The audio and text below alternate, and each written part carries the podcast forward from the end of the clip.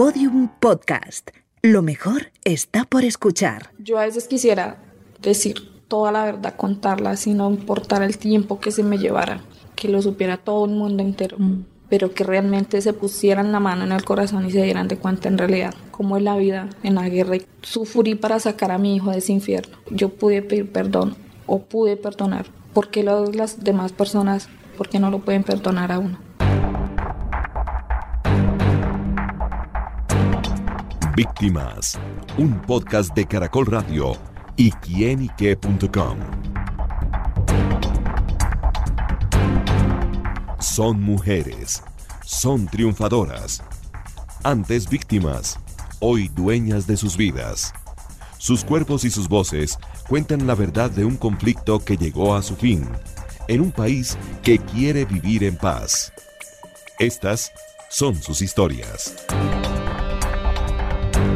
Hoy, del dolor a la libertad. Luz Adriana Pinilla habla con Marianne Ponsford.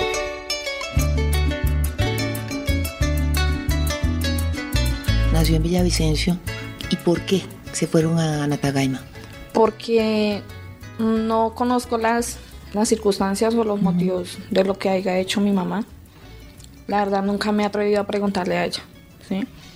Y tampoco he sido quien como para llegar y juzgarla a ella. Ciertos motivos. Eh, siempre el motivo que me han dado han sido dos. Uno, que yo soy idéntica a ella en todo, o sea, manos, pies, cara, cabello. Y el otro, porque yo no, fui hija de ella. O sea, o sea, dos motivos opuestos. Exacto. Uno que es idéntica y el otro. Y la otra que ella me decía que yo no era hija de ella. Entonces yo nací y a los tres meses de haber nacido, ella fue y me dejó botada en Natagaima, Tolima. Entonces la que me crió a mí fue ella, Rosa Elena Aguja, se llamaba. Pero dice que tenía un hermano usted. Sí. O sea que eh, su mamá la dejó donde, donde su bisabuela con un hermanito. No, mi hermano apareció con el tiempo. Ah. O sea, yo no sabía que existían más hermanos. Es una historia. Entonces eh, solo tenía tres meses, entonces no se acuerda, no se acuerda y vio a su mamá en su infancia usted. Sí, yo la vine a reconocer o a conocer cuando yo tenía nueve años de edad. Ella vino cuando precisamente me hicieron la primera comunión. Me dijeron, vea, ella es su mamá. Y yo, hola, ya. Porque siempre yo reconocía a mi mamá, era mi abuela, mi bisabuela. Siempre yo era mamá para ella, mi mamá, mi mamá. Entonces, al verme ella ya cuando yo tenía nueve años, vino, asistió a mi primera comunión y se fue. Eh, no sabía que existían mis hermanos, porque ahorita en total somos siete hermanos, dos que fallecieron. Entonces, como al año volvió ella. Eh, lo digo yo a sonsacarme porque esa fue la palabra. Siempre ha sido para mí esa palabra. Vino y me dijo que me fuera con ella, que me iba a dar una mejor vida, que o sea que iba a tener lo que yo no tenía con, mi mamá. Y no sé, yo como niña, o sea que uno a veces le pintan pajaritos y no le di motivo ni nada, sino que me fui. Cuando en eso comenzaron a existir los televisores blanco y negros que usted cambiaba con perilla, no sé si te acuerdas. Claro, pero claro. sí, esos televisores, y mi mamá dijo que ya tenía uno, y para nosotros en el campo el que tuviera un televisor de esos era, mejor dicho, millonario. Claro. Era que se había ganado la lotería, todo. Y que yo iba a tener por fin una cama, que iba por fin a, mejor dicho, a ver cosas que en el campo no se En el campo siempre es, tú vas a la huerta, la limpia, recoge leña, todo se cocina con leña, sacar agua del jagüey o del pozo, que pues eso tiene dos nombres. Y los domingos a las 6 de la mañana estar en el pueblo vendiendo usted maracas, el ají, las gallinas, que la guayaba, el limón, el mango. Yo me crié en eso. Eh, pero, ¿fue una infancia feliz? Sí, cuando estaba con mi abuela, sí. A mí por lo que me dice me suena que tuvo una infancia feliz, porque ir a buscar el agua al pozo o ir a recoger mangos, el campo suena como de gran libertad. Pero hasta que cumplí los nueve años prácticamente, ah. porque ahí me marcaron para toda la vida. A mí, no sé, yo a veces me pregunto por qué la vida me dio tan duro. O sea, en un año mm. la vida me dio duro, duro, duro. Y yo me he hecho miles de veces esa pregunta En un año la vida mía me la partieron en miles de pedazos. Demasiado. ¿Y Luz Adriana qué se responde? Eh, a veces me trato de juzgar yo misma. Me trato de decir, o sea, si todo esto te pasó, fue por haber dejado el campo, tu pueblo, tu mamá, de pronto fue por eso. O yo digo, sería que en vidas pasadas la persona, bueno, yo a veces creo en eso, ¿no? Eh, sería muy mala y encarnó de pronto en mí. Yo ahora tengo que, tuve que pagar las consecuencias pues de lo que haya hecho esa persona. O sea, a veces me hago miles de preguntas en eso y lo único que yo a veces le digo a Dios, ya es hora de que me dé la oportunidad de yo ser feliz, ¿sí? Porque no es justo que, o sea, a pesar de ya los años que yo tengo, sigo todavía como sufriendo y trato de hacer lo mejor que yo pueda, o sea, no me creo la mejor mujer del mundo o la, la mamá más buena del mundo, pero entonces yo le digo, ya, o sea, Diosito, pare, ¿sí? o sea, no me ponga a sufrir más, porque yo he perdido cosas que usted no se imagina, demasiadas, he perdido, muchas.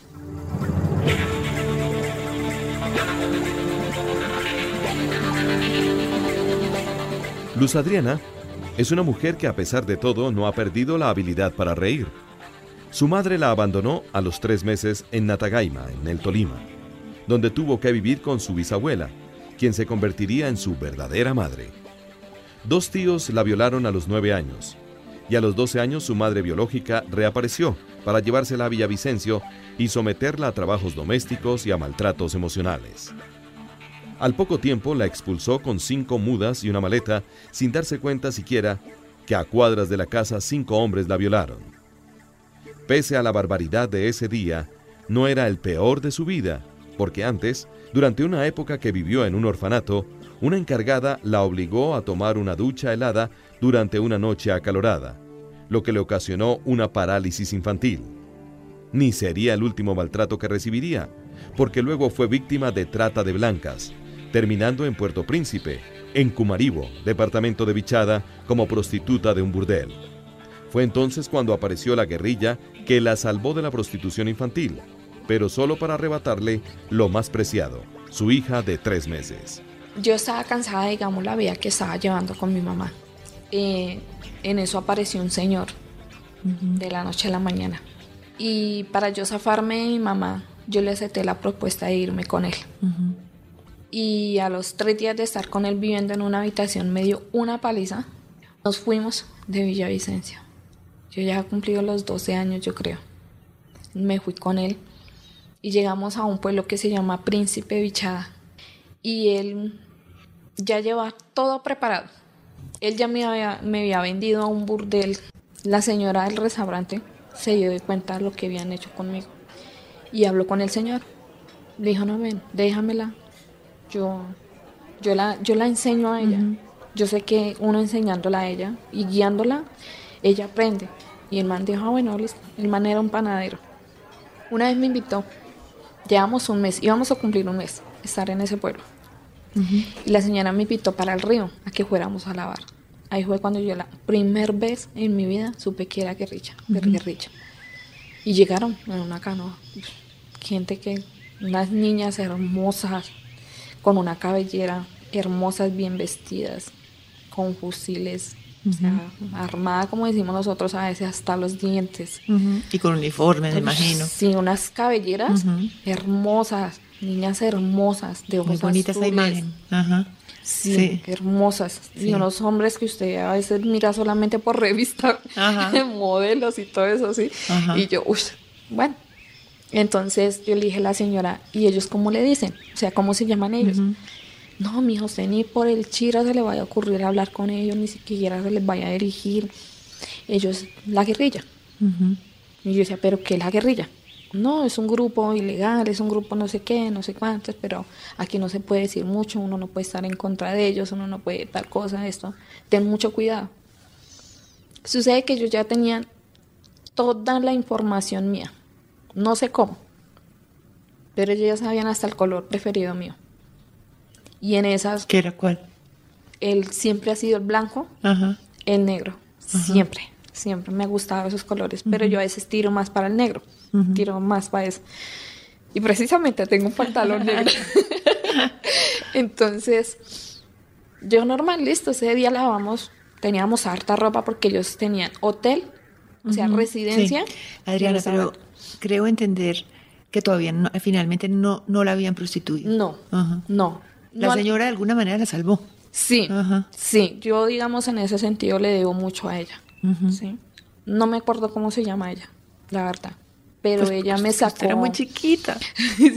es que yo a ratos trato de decirte que como que todo lo que yo he vivido y he contado es como si me fuera pasado ayer o, o que yo ya tendría que haber tenido mundo para, para no haber permitido todo eso. O sea, yo siempre como he estado mentalizada en eso. ¿sí? Entonces, a veces trato... Es, bueno acordarse que es que era una niña, no tenía cómo entender, no tenía cómo...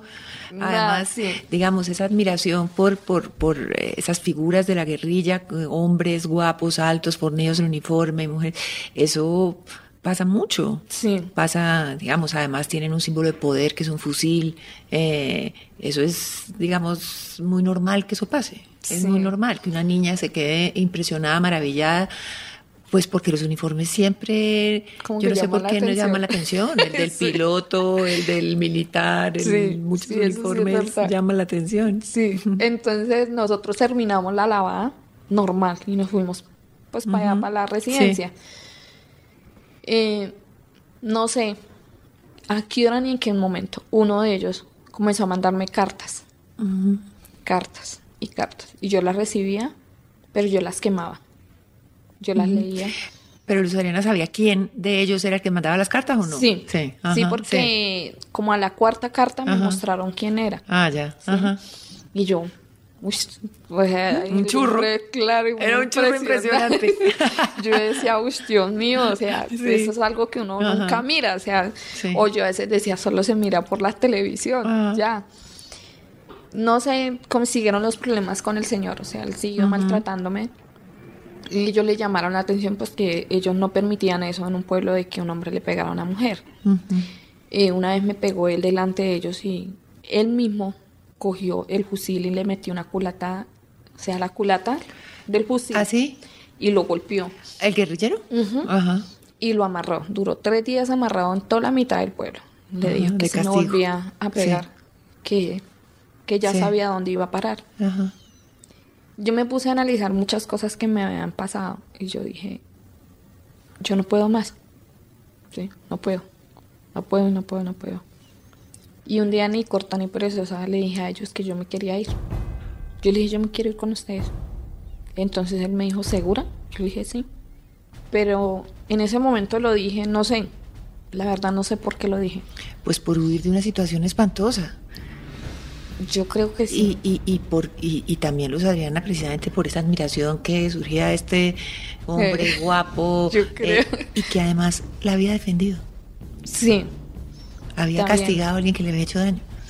Son muchas cosas. Son muchas cosas que yo, yo esa decisión la entiendo perfectamente. Sí. Y sucede que, mira que a los ocho días llegaron ellos. Y a los ocho días, me acuerdo tanto que salió una compañera y me dice, ¿cómo es tu nombre verdadero? Yo, Adriana. Dijo, no, a partir de hoy tú tienes que buscar otro nombre. Y yo, ¿cómo así? Dijo, si es que eh, tú ya no te vas a llamar con tu nombre propio, sino con, un alias. Y yo, mm". entonces yo en la pared pillé unas iniciales grandes, pero en diferentes afiches. Sí. Y yo me puse, tum, tum, tum, yo dije, ah, no, ya lo tengo. Me dijo, ¿en serio? Yo le dije, sí. Dije, ¿cómo te vas a llamar? Yo le dije, Olga Martínez, así. Y de una, así comenzaron a llamarme, por Olga, la compañera Olga o camarada Olga. Comencé a andar con ellos. Eh, desayuné y Inés me pasaron un camuflado. De una. Duramos tres días sin mentirle andando por agua para llegar al campamento. Porque ese era el frente 16 de la FARC, donde mandaba el negro a casa, no sé si Sí, claro. Y Inés, bueno, eh, ella está para entrenar, es nueva, que yo no sé qué, que su tan es operencia. Y yo, todo el mundo miraba. Y yo, Dios mío, o sea, yo dónde estoy metida, ¿sí? Y yo llegué ahí, yo, ¿qué pasa? Todo el mundo era con permiso. Si tú vas a orinar, tienes que pedir mm. permiso. Si vas a hacerte el cuerpo, tienes que pedir permiso. Y yo no sabía. Luz Adriana, como muchas otras mujeres, buscó las filas de las FARC para escapar de otros infiernos. Así como desconocía lo que eran las Fuerzas Armadas Revolucionarias de Colombia, menos sabía de El Negro Acacio, jefe del Frente 16, encargado del recaudo financiero a partir del narcotráfico, con presencia en los departamentos del Meta, Bichada y Guaviare. En ese grupo también fue víctima, madre y combatiente a los 14 años. Fue apenas el comienzo del infierno de su vida en la guerrilla. Luz Adriana, tiene que haber un momento en que entiendes qué es una guerrilla. Yo vine a entenderlo fue cuando pasaron los tres meses y era tan duro los entrenamientos que a veces tú estabas acostada y cuando sentía una ráfaga al pie de la oreja, ta, ta, ta, ta, duro. Y usted ya sabía que usted a veces no se podía ni acostar sin quitarse nada. A veces en solamente en una tabla podías dormir sin toldillo. Ahí era un toldillo, un caucho, una tabla y una sábana. Con eso te arropabas. Y, la tabla era para qué? Era como, digamos, el colchón. Ajá. Sí, era para dormir. Era, o era un tablón, llamémoslo. Más o menos como la medida de tu cuerpo. ya. Ya, eso era todo lo que tú... Y a veces te daban 5 o 10 minutos para desbaratar, desbaratar tu cambuche. Tu cambuche es como tu casa donde usted duerme. Claro tenías que usted mismo... No, yo conozco muchos ex guerrilleros. Tengo una gran amiga sí. guerrillera. Sí, sí, dos, de hecho, muy cercanas. Y eso no daban a veces 5 o 10 minutos. Mm. Tú tenías que desbaratar eso y empacar en el fusil y, a veces con el agua acá. Y yo aprendí a nadar allá, fue a la mala. Mm. A la mala aprendí a nadar allá. ¿Y cuánto tiempo estuve allá? Casi 16 años. 15, 16 años. Duré allá. ¿Y Luis Adriana quedó embarazada ya? Sí. ¿Quiere contarme un poquito de eso? Y yo quedé embarazada como a los 14, 15 años. Yo cumplí los 15 y ese fue el regalo de cumpleaños. Bueno, Luz Adriana tiene humor. Sí. O sea, que eso me parece lo más eh, increíble, extraordinario, ¿no? Porque lo digo como de esta manera, porque mira que tengo mucho que agradecer a la fundación. No sé por qué la nombro, pero tengo mucho que agradecerle a ellos. O sea, con ellos aprendí. ¿Cómo se llama la fundación? Centro de Reconciliación ah, para la Paz. Tengo mucho que agradecerle a ellos. Digamos, a Ana Sofía, a Eddie, a Sabas. O sea, a ellos tengo muchos, muchos. O sea, con, yo con ellos, la mejor, en la buena, dice uno, con ellos. Y luego cuando nos llevaron al primer combate, tú no te imaginas el miedo tan tenaz tan tenaz que yo tenía. Que yo... ¿Cuántos años tenía? ¿14? ¿13? Como 13 años tenía. Nos llevaron al primer combate. Y siempre los que llegan de nuevo son los novatos que decimos nosotros, son los que ponen de frente. La gente antigua siempre la dejan es de última. O sea, nosotros éramos los que pagábamos los platos rotos allá. Sí, sí, lo que se llama carne cañón. Exacto, siempre, siempre, siempre. Y no sé en qué hora me midió, yo digo, me mandó un ángel y esa muchacha me protege en todo, esa muchacha. ¿Mayor? Sí. Ella, ¿cómo era? Ángela. Ah, pues claro. sí. Muy hermosa. Tú no se imaginas. Una muchacha hermosa, se mandaba un cuerpo, unos ojos preciosos. Hermosa, hermosa. Yo nunca he visto una persona, una mujer así más linda de las que yo vi la primera vez como ella. Y ella me decía, tú siempre te vas a hacer al lado mío, independientemente de las órdenes que nos dé el comandante, tú te vas a hacer al lado mío. Y yo le decía, bueno, ¿sí? Yo nunca había sabido que era disparar un arma, nunca. Claro. Nada. Y esa vez precisamente nos, nos atrincheraron a nosotros de una manera que se escuchaba plomo por todo lado, que uno no sabía ni por dónde era que le estaban disparando a uno. Eso era un sitio que le decían el alto por allá en el Guaviare, Guaviare con el bichado. Y claro, una emboscada que usted no se puede imaginar. Y nosotras las dos nos atrincheramos y precisamente caímos encima de un hormiguero. Hmm. Nosotros no sabíamos si era lo que nos estaba más mortificando, si era el plomo o las hormigas que nos estaban comiendo prácticamente. Nosotros sentíamos los, sí, los sí, horrible. Y ella me decía, mira, así te estén comiendo por pedazos, desde ahí no te vayas a levantar, no levante los pies, no levante la cabeza, nada. Dijo, yo te aviso cuando usted, se pueda mover de ahí. Y me avisó. Duró como tres, cuatro horas ese, ese, ese día. Y vino el comandante y todo contento porque supuestamente hubieron bajas y que yo no sé qué, y se había recuperado tanto de plomo. Pero ahí, ahí, ahí Luz Adriana no, no, no, no, alcanzó a disparar el fusil, ¿no? No. Sino ahí acurrucada, aterrada. Porque era mi primer vez y para mí era algo impactante porque ahí fue cuando yo comencé a entender qué es lo que había hecho yo, qué era lo que yo estaba haciendo, ¿sí? Y ahí fue cuando comencé a meterme de verdad en el mundo de que era una persona guerrillera.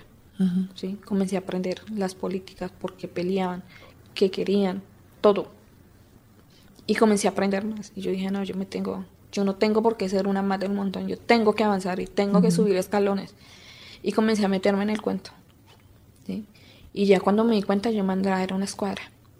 Y me fui para la escuadra donde estaba la muchacha, donde estaba Ángela.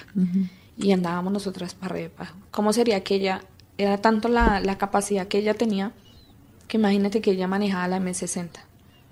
Y ese es un arma supremamente pesada, es un arma que no... Y ella la levantaba así en sus brazos, ponía así. Y para... ¿Y cuántos años tenía ella? Por Mira que no. ¿20?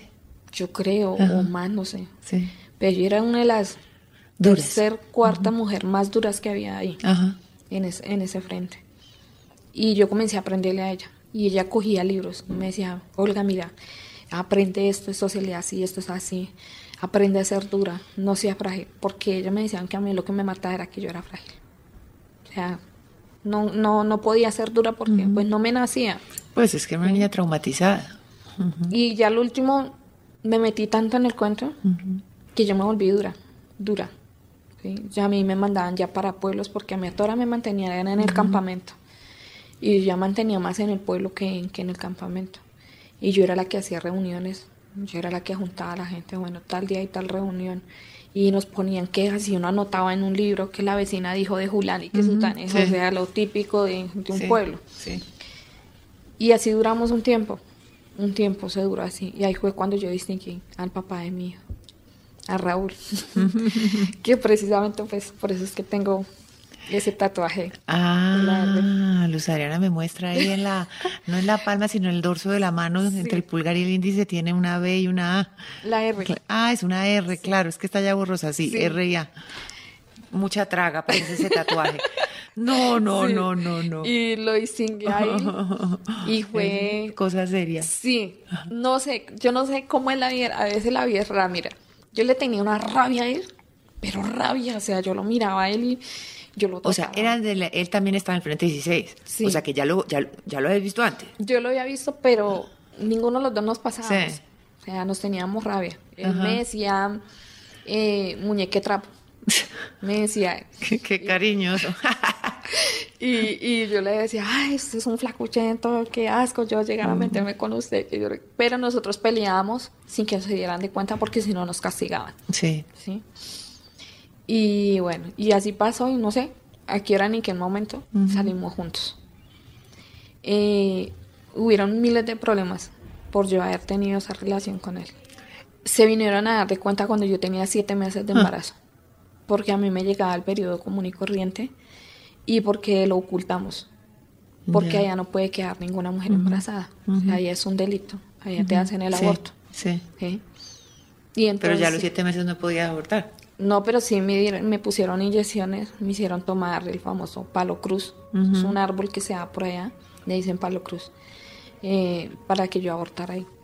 Nada, me sancionaron tres meses sin mentirle para que yo abortara. Me hicieron cargar 300 viajes de leña, me hicieron abrir chontos, me hicieron abrir trincheras, cargar indios, cargar bultos de papa, bultos de zanahoria, para que el bebé se me viniera. Y yo le decía a mi hijo, tú te tienes que quedar ahí, sea, no se me puede salir de ahí. Yo le decía a él, y yo le hablaba duro, y yo a veces me pegaba en el vientre. Y yo le decía, se tiene que quedar ahí, porque lo que usted le corre es sangre dura, sangre de, gente guerrera, y yo no, se deje salir. Y a veces no me dejaban dormir. Mira que a veces pasaban los ocho días y yo no podía dormir. ¿Pero quién no dejaba dormir? El comandante, por castigo, por haber quedado embarazada. Me decía que no, que no y que, no, que ese niño no tenía que nacer. Y él era comandante. Y él se le votó al comandante de Neuracasio. Y le dijo, por favor, denme la oportunidad que nazca mi hijo. Si quiere, hagan conmigo lo que quieran, pero no, no a ella. Yo también soy culpable, decía él. Y cuando ya se destapó todo, tenía como, sí, siete, ocho meses, me llevaron a un pueblo que se llama Barranco Minas. Y allá nació mi hijo. Me quedé en el pueblo y yo me puse a trabajar con ellos mismos. Eh, ahí había una pista donde llegaban solo gringos a cargar avionetas con coca o venían brasileros y traían plata y bueno, tantas toneladas hay que cargarlas en la avioneta y me decían, Olga, tú tienes que planillar, cuente tanta plata. la pasta ya procesada. Sí, la cristal. Y yo era la mano derecha de ellos ahí. Y yo aprendí allá muchas cosas en el pueblo, también aprendí mucho.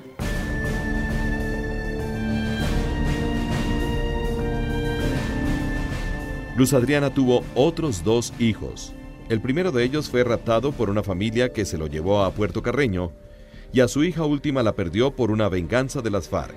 A pesar de una vida en la que tanto sufrió los horrores de los abusos sexuales como la violencia contra sus hijos, hoy logra cumplir sus sueños como mujer, madre y próxima estudiante. Parecía haberlo perdido todo a los 12 años, pero superó su pasado y es un ejemplo de tenacidad. Hoy, hoy Luz Adriana, es muy difícil tratar de redondear esta conversación así, muy difícil.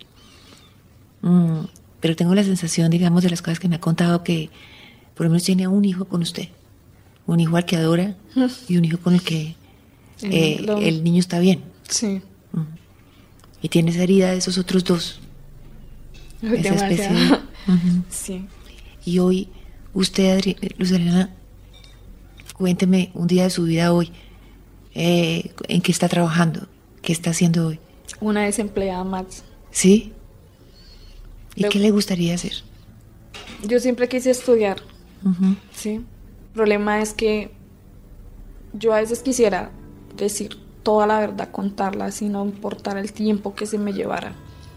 Tres, cuatro horas. ¿sí? Y yo siempre he dicho que yo quisiera que lo supiera todo el mundo entero. Lo supiera todo, así fuera en la televisión. Pero que realmente se pusieran la mano en el corazón y se dieran de cuenta en realidad cómo es la vida en la guerra y cómo es la vida en la civil. Que a veces no es como a veces el gobierno intenta aparentar sin ofender a nadie. Pero es muy dura. Mira, yo me desmovilicé en el 2008 cuando liberaron a Ingrid Betancourt y a todos esos secuestrados. Yo ya tenía un certificado que le hice en el CODA y yo ya pertenecía supuestamente a la civil. Nos prometieron miles de cosas. ¿sí? Yo sufrí para sacar a mi hijo de ese infierno. Mi hijo me amenazó de muerte, que si yo no lo sacaba a él, él se mataba. O sea, falta mucho que contar. Usted no se imagina lo que falta por contar. En esa vida tan, tan, tan, tan dura, Lucerena, que usted ha tenido, a mí me gustaría terminar esta conversación, o este comienzo de conversación, porque es un comienzo de conversación, eh, haciéndole una pregunta que nos permite terminar como estamos ahora, en una nota más alegre y bonita, después de oír tanto dolor y tanto sufrimiento.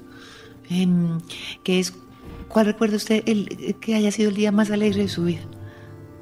El mío, haberle pedido perdón a mi mamá. Pero a su mamá verdadera. A Pancha. Ah, a Pancha, no a Rosalena. ¿Usted haberle pedido perdón a ella? Sí. Yo digo que fue el peso más grande que yo me haya podido quitar en la vida, fue eso. Suena ordinario o suena, no, sé. No, suena que es que ella, o sea, ¿por qué me quedo con, por qué pongo cara de asombro, Adriana? Porque a mí me parece que es ella la que le tenía que haber pedido perdón a usted. Más de uno me ha dicho eso. Y yo me quité, tú no te imaginas, yo ¿Ah, cargaba un peso mm. en mi espalda que no me dejaba. Yo era amargada, yo antes era amargada, yo no mm. sonreía, yo nada. Tal vez perdón por el odio. tal vez perdón por el rencor, tal vez el perdón por el horror de lo que podía sentir usted por su mamá. Exacto. Ajá. Digamos. ¿Y ella cómo reaccionó? Ella, la respuesta de ella fue que me dijo que ella no tenía nada que perdonar. Mm. Nunca he podido entender el significado de esa palabra, pero siento alivio de haberlo hecho. Y lo hice hace poco. Y siento alivio. Me siento más tranquila, me siento más libre. Pude hacer las paces con mis hermanas. Entonces yo digo, sí, a pesar de que yo pertenecí a un grupo y fui por allá, todo lo que a mí me ha pasado, yo pude pedir perdón o pude perdonar. porque las demás personas lo juzgan a uno por haber estado ahí? ¿Por qué no lo pueden perdonar a uno? O sea, siempre me he hecho esa... A mí me han criticado mucho y se me han cerrado miles de puertas. Yo, por ejemplo, ahorita estoy sin trabajo. Yo solo trabajo un día nomás, que es mañana, y el resto estoy sin hacer nada. La única ventaja que tengo y que me siento contenta fue que me gané la beca para ir a estudiar con Panaca. Me alegra verle cómo se le iluminan los ojos cuando habla de su hijo eh, y de esa felicidad. Me alegra que terminemos esta entrevista pensando que hay futuro, eh, que la vida está ahí y que, y que lo que no puede llamarse más que una corona de espinas, que es lo que me parece que ha sido su vida, Luz Adriana, en el final de esta entrevista. Mi sueño más grande ahorita mm. es recuperar algún día a mi hija y tener mi casa. Pero el gobierno no me ha dejado tener mi casa ninguna de las dos. Pues yo le digo que no me parecen sueños imposibles de cumplir. Sí. Y le deseo lo mejor. Y muchas gracias, por haber abierto su corazón gracias hoy aquí. a ustedes. Lo hice con mucho gusto. bueno. Son mujeres. Son triunfadoras. Antes víctimas. Hoy dueñas de sus vidas. Sus cuerpos y sus voces cuentan la verdad de un conflicto que llegó a su fin, en un país que quiere vivir en paz. Todos los episodios y contenidos adicionales en podiumpodcast.com y en nuestra aplicación disponible para dispositivos iOS y Android.